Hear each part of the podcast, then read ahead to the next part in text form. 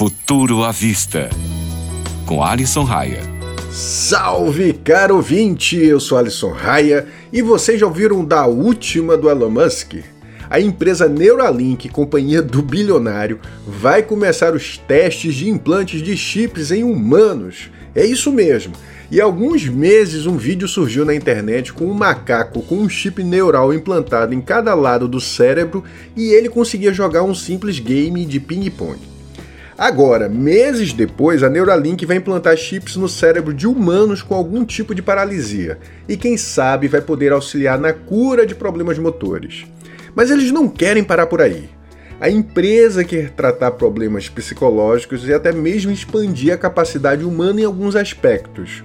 Mas como isso funciona, Alisson? E a resposta é muito complexa. Mas basicamente é o seguinte: a empresa implanta um chip de 26mm no seu cérebro com mais de 2.000 eletrodos. Ele é responsável por captar os sinais elétricos do cérebro e enviar para um computador que ficará a cargo de decodificar tudo aquilo.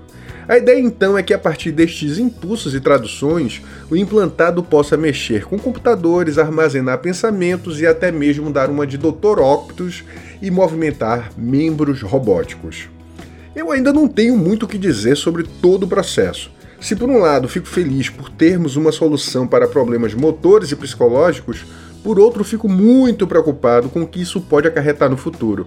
Imagine grandes corporações recebendo em tempo real o que pensamos e, quem sabe, direcionando publicidade e até mesmo abrindo brechas para hackers.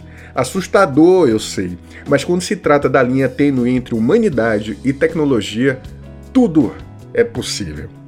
Quero lhe fazer um convite. Corre para o meu site, o Tecnofanias.com com.br e tá rolando uma pesquisa sobre o uso de computadores e você pode ganhar um Alexa só por responder. Espero você por lá.